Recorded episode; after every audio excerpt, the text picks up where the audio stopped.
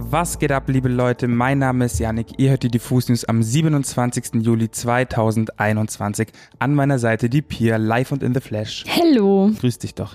Wir sprechen heute über Kanye West und die Verschiebung von Donda, über einen neuen Musikpreis, über das Video von Lil Nas X und über Queerbaiting-Vorwürfe gegen Cardi B. Jetzt aber zuerst mal zu Kanye. Am vergangenen Donnerstagabend veranstaltete Kanye West im Mercedes-Benz Stadium in Atlanta eine Listening Session für sein neues Album Donda. Doch wie wir alle wissen, ist das Album immer noch nicht draußen.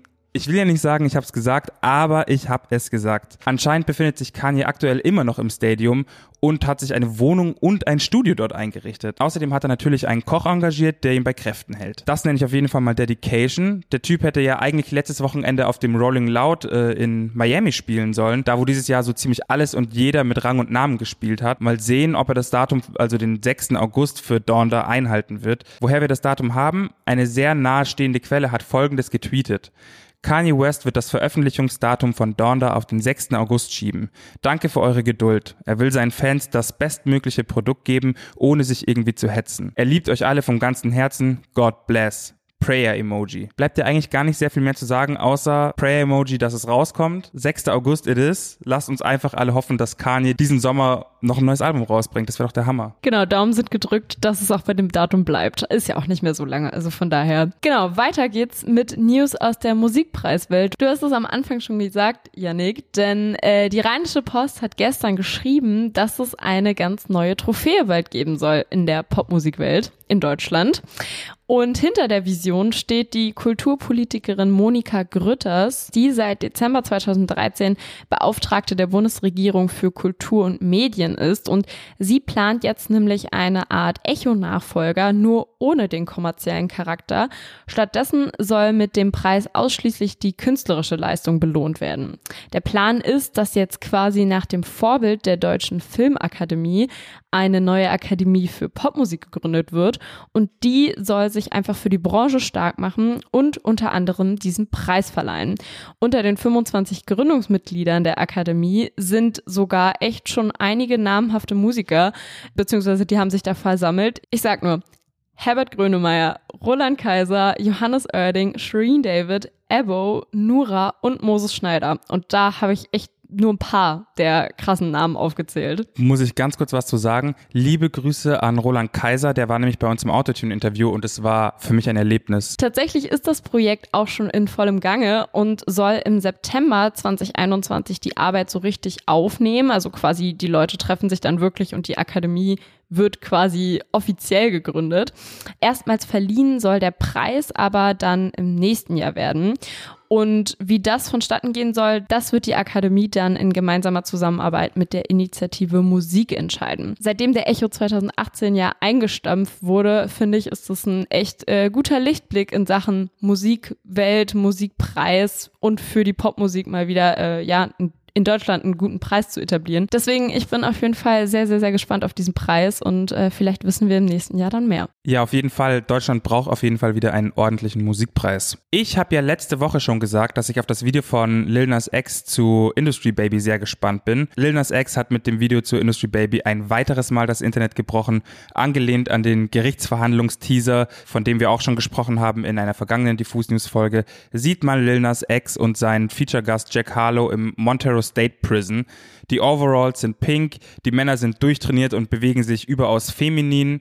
Es gibt eine Choreo-Tanzszene, bei der einige Männer nackt in Gemeinschaftsduschen sind. Wirklich ein einziges Spektakel.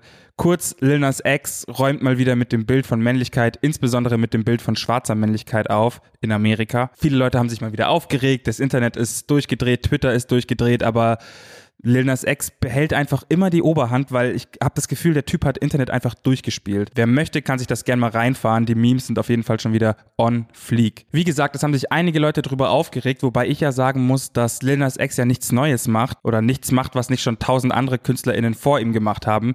Sex sells und auch wenn es homosexueller Sex ist.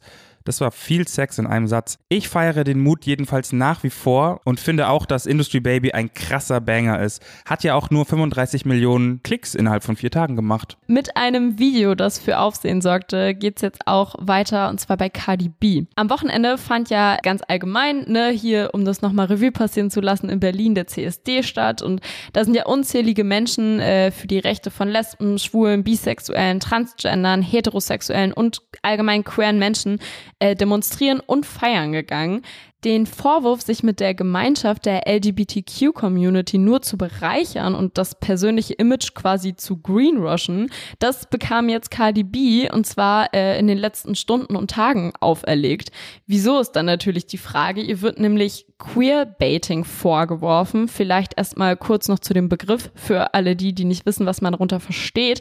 Der Begriff wird überwiegend im Kontext von Film- und Fernsehproduktionen verwendet und bedeutet grob übersetzt sowas wie einen queeren Köder auswerfen und ist vom Prinzip so ähnlich wie die Taktik vom Clickbaiting, bei der ja auch quasi durch falsche Versprechen einfach Leute auf irgendwelche Artikel oder Videos äh, gelenkt werden und geködert werden, sich diese anzuschauen. Grund dafür, dass jetzt die ganze Debatte bei Cardi B entflammte, ist das Video zu ihrer Single Wild Side, in der die Musikerin ihre Kollabopartnerin Normani nackt umarmt und sich quasi so ein bisschen an sie schmiegt. Cardi B wird nun also vorgeworfen, dass sie absichtlich eine LGBTQI-Szene eingebaut hat und diese nun einfach für ihre Zwecke nutzen will. Diese Vorwürfe hat Cardi B jetzt nicht lange auf sich sitzen lassen und hat sich via Twitter zu den Vorwürfen geäußert. Dort schrieb sie unter anderem, dass sie der Meinung ist, dass alleine das Wort Queerbaiting schon Künstlerinnen unter Druck setzt, über ihre sexuelle Orientierung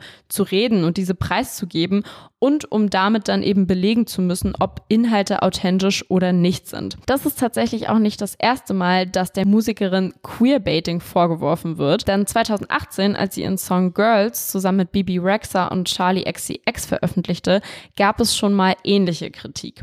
Jetzt zu den heutigen Vorwürfen oder zu den jetzigen Vorwürfen schrieb Cardi B aber auch noch Folgendes auf Twitter. Ihr wisst schon, dass wir versucht haben, einen ganzen Babybauch zu verbergen, oder? Außerdem, ich bin zwar mit einem Mann verheiratet, aber ich habe mich schon viel über meine Bisexualität und meine Erfahrungen mit Frauen geäußert. Plötzlich ist Queerbaiting das neue Wort und die Leute benutzen es ohne Ende. Ihr könnt euch auf jeden Fall mal ein eigenes Bild zu der ganzen Debatte machen und schaut euch dafür am besten mal das Video zu Wildside an. Ich habe noch einen Hinweis für morgen Mittwoch. Um 19 Uhr findet bei uns auf dem YouTube-Channel der Vans Ultimate Waffle Livestream statt.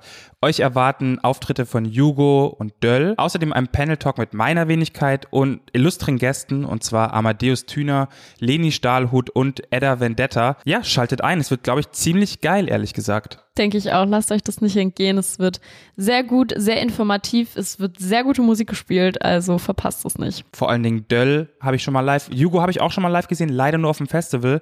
Ähm, das war auch sehr geil. Aber Döll habe ich schon mal auf einem eigenen Konzert live gesehen. Da ist ja immer noch mal die Energie bisschen anders. Krasser MC. Der hat live eine richtige Power. Und ich glaube, Hugo kann auch eine krasse Show abliefern. Deswegen wird geil. Ciao. Leute, wenn euch das noch nicht überzeugt, dann weiß ich auch nicht. Ja, liebe Leute, das war's auch schon wieder mit den Diffus News. Wir hören uns am Freitag wieder und sehen uns morgen im Stream. Bussi, bussi, bye, bye. Bis dann.